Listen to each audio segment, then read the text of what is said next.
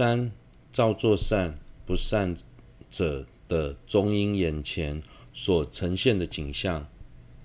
造作不善者之中阴，心中显现如黑毛毯或暗夜相；造善者之中阴，则现如白衣或月夜光相。四、能见何境？能见与以同类中阴，意见彼等与以。所投身之处。五、颜色。入胎经云：将投身地狱之中阴色如焦木；将投身畜生之中阴，其色如烟；将投身恶鬼之中阴，颜色如水；将投身欲天或人之中阴。色如黄金，将投身色界之中阴，其色雪白。造恶者的中阴，眼前所呈现的景象是黑暗的；行善者的中阴，则呈现光明的景象。中阴除了能让能看见与自己同类的中阴之外，也能看到自己或是同类中阴即将投生的地方，例如母胎。入胎经中也提到中阴的颜色，即将投生地狱的中阴，色如焦木；投生畜生的中阴，色深色如烟；投生恶鬼的中阴。颜色如水，投生欲天及人天的中阴，色如黄金；投生色界的中阴，颜色雪白。有没六？有没有中阴的差别？若从无色界投下投生下二界，其中中阴；若从下二界投生无色界。于何处死？则于彼处成无色蕴，无有中阴。七、行走的方式，又说将投生天人之中阴，往上而行；投将投生人之中阴，往前直行。造。诸造二业者之中阴，目向下视，倒立而行，将身下三二去者皆同。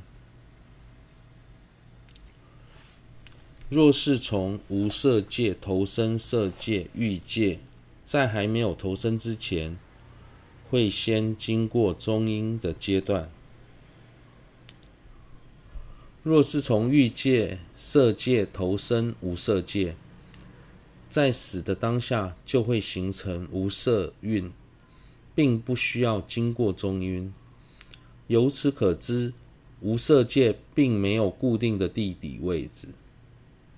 中阴行走的方式，将投身为天人的中阴是往上走的，投生人的中阴是往前走的。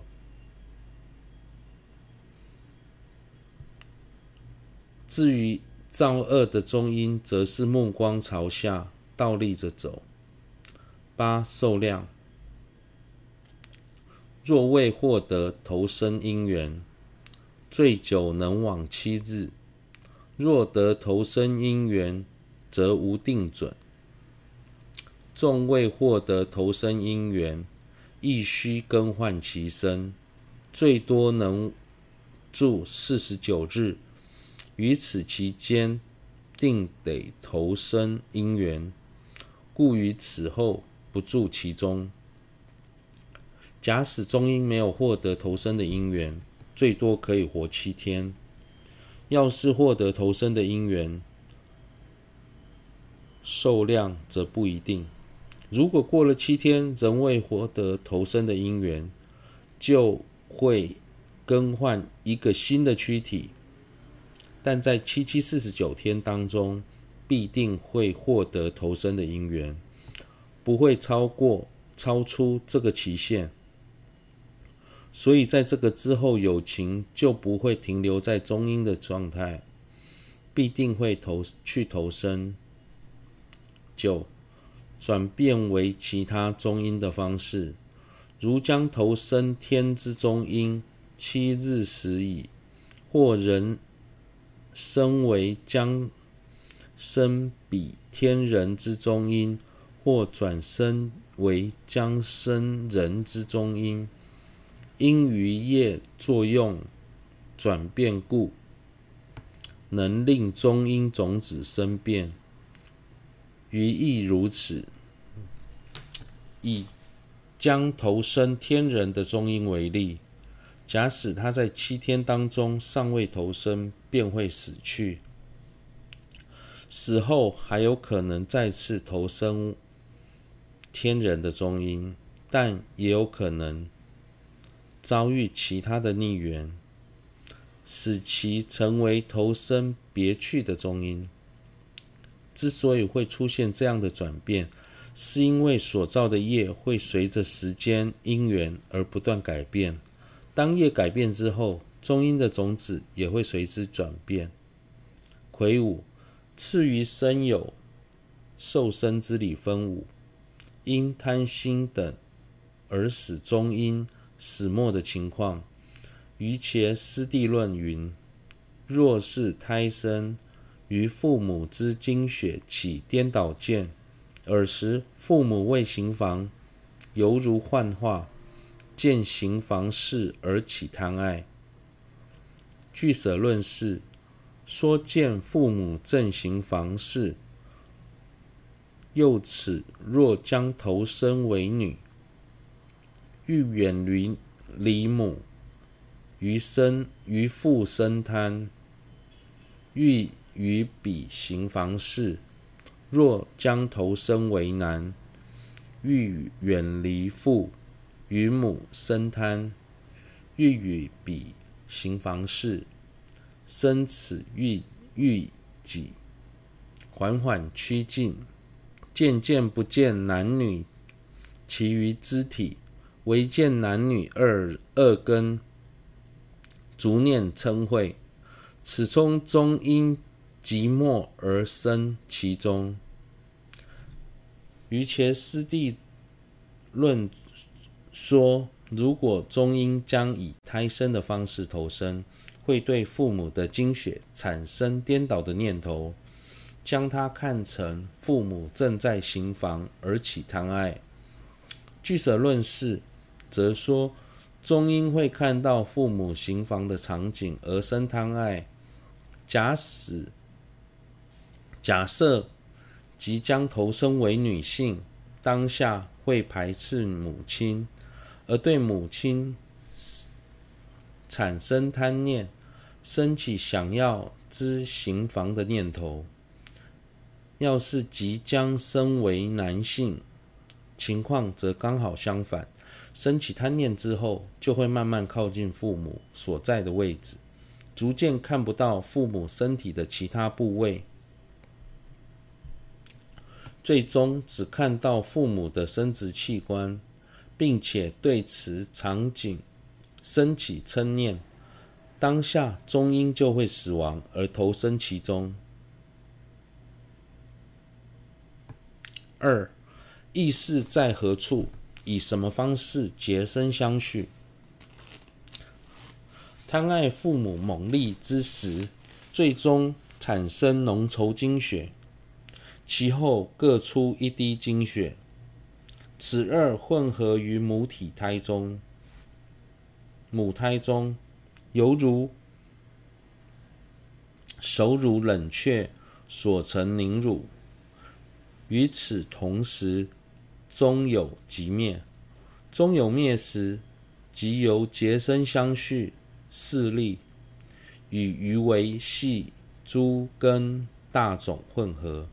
而成与彼相顺，具诸根之精血合体。尔时入胎之事，曾许有阿赖耶识者，许为阿赖耶识；不许有阿赖耶识者，则许是由意识结生相续。这个部分的内容，科学家介绍的比佛教更为详细。父母行房之后，父精母血会在母胎中混合，外形就像煮熟的牛奶冷冷却之后最上面的薄膜。中阴投生进入父精母血中时，透由结生相续的力量，能使精血的的合合合体与维系的诸根大种混合在一起，形成具有诸根的精血合合体，但外表看起来与之前的精血合合体并无不同。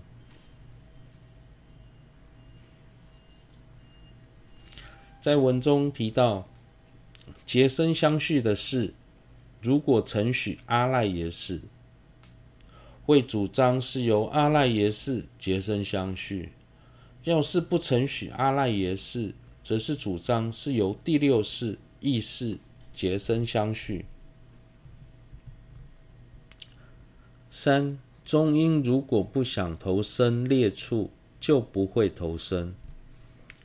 倘若不欲往不欲往去深处，即不往去；若不往去，则不生于彼处。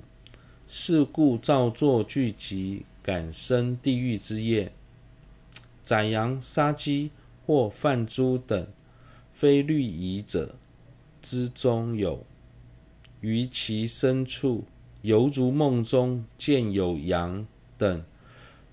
由前串习所生喜乐，逐往彼处。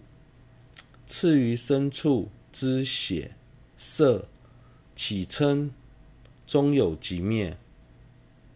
生有变变起，如是感生是地狱之锦柳恶鬼等中一耳。之前所举的投生善趣人道的例子，即使中阴即将投生恶趣，还会对投生处起贪念呢？假如中阴不不想前往投生处，自然不会前往。如果不会，如果不往那去，就不会投生该处。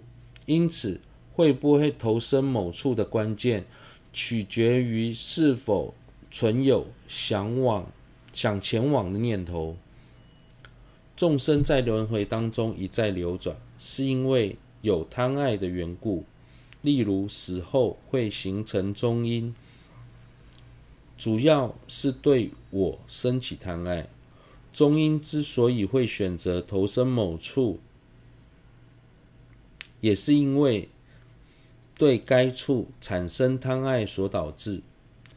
举个例子，屠夫平时从事宰羊、杀鸡、贩猪等不合乎律仪的行业，由于生前时常串习这些事情，所以终因受到此利业力的影响，会对投生处产生犹如梦境般的幻觉，误以为那里有许多生处，心生欢喜而往那个地方前进，但抵达后又看不到自己所爱的生处，内心便会升起嗔念，当下终因就会死亡而投生地狱。四。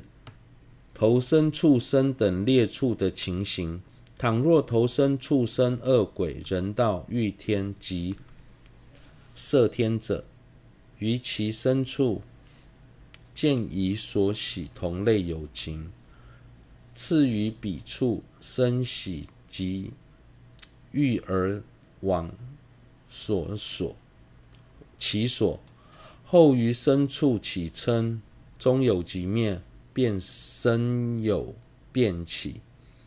此为于伽地师地论中所说。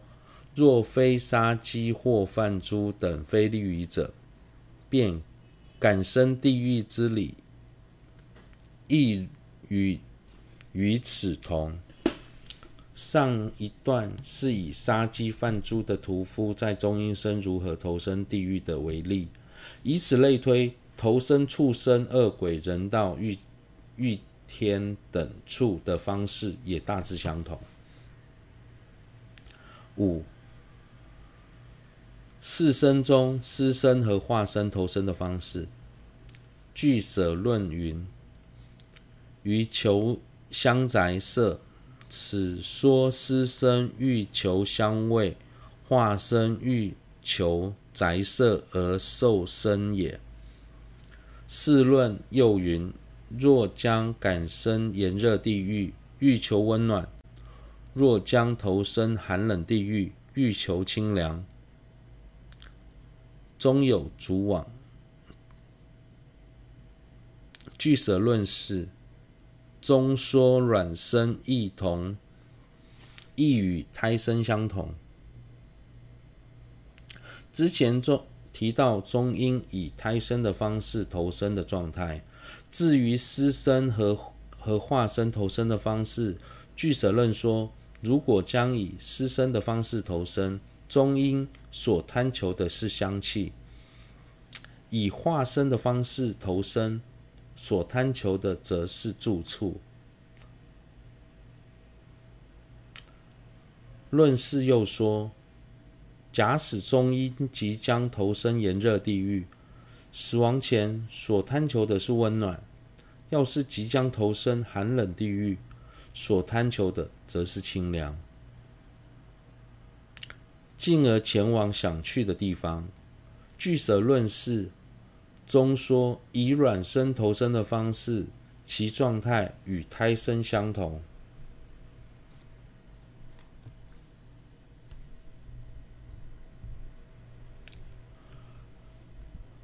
问与答：一，在中世道中一再提到烦恼的过患。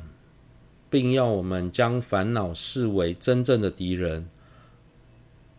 那当我们察觉心中的烦恼正在作祟，而视为仇敌、仇视他时，请问这种心态是嗔心吗？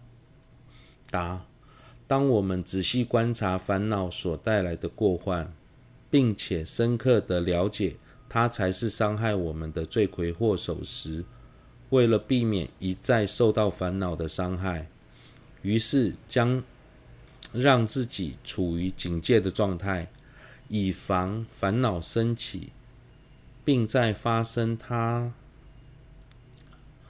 并发现它升起时，将它视为如外在的敌人，而是仇仇视它，想尽办法要消灭它，或使它的力量减弱。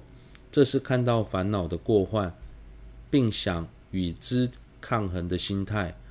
这种心态能对治烦恼，所以不是嗔心。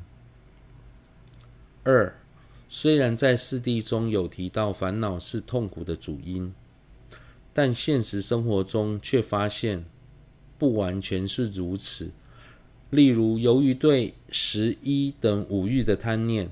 所以在享受时，内心才会感到喜悦。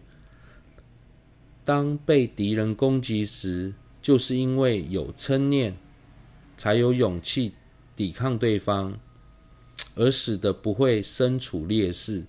甚至心烦意乱时，片刻的发呆都能让人感到放松。相反的，如果没有任何烦恼，反而会让人觉得生活平淡无趣。请问这是感受上认知有误吗？又该如何结合理论来思维呢？答：的确如此。某些烦恼看似能够满足我们短暂的需求，给予我们想要的快乐，但那些快乐的感受不仅无法持久，甚至在追求那些快乐的过程中，还会衍生其他强猛的烦恼，为我们带来各种不必要的痛苦。例如，在享受无欲时，虽然当下会因贪念而感到愉悦，但对于可能影响我们享受无欲的人，也容易产生嗔念、猜疑，或不断与他人比较而轻视、嫉妒对方。纵使没有这些负面情绪，也会因为贪而欲求不满。由此可知，虽然贪念会暂时令人感到兴奋，但后续的问题却是层出不穷。就像是无知的幼童用舌头去舔一下刀口上的蜂蜜一样，即便一时能品尝到蜂蜜的甜美，但一不小心舌头就会被割伤的危险。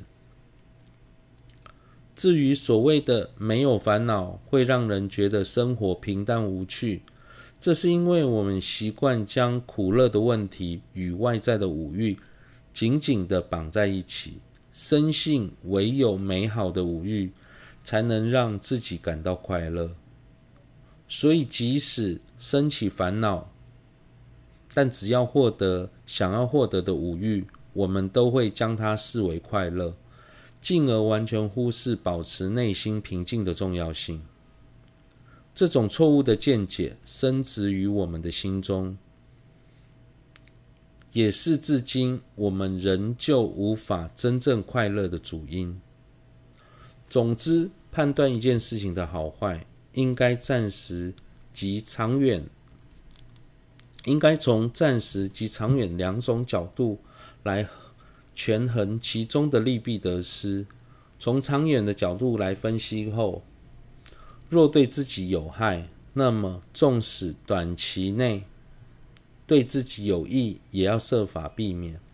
相反的，只要对自己有益，那么即便短期内要经历重重难关，也值得全力以赴。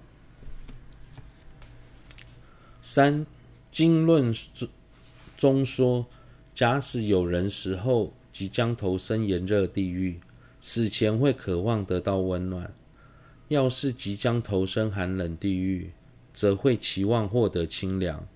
为了避免这种情况发生，是否应该将往生者的所在之处，保持冷暖适中的温度呢？答：即将往生的人在临终时，会有想要温暖或清凉的念头，这完全是由业力所引发的感受，与室温并没有任何关系。四，我们要如何判断亡者的意识已经完全离开身体了呢？答：最容易判断的方式是，当亡者的身体开始发出臭味、尸臭味时，就可以确定其意识已经完全离开身体了。五，请问应该在什么时候为亡者修法比较恰当？答：假如临终的人本身愿意修法，死前修法的效果会大于死后。若是死后修法，也不一定要等到做期的时间，应该尽早修法，才能为亡者带来最大的帮助。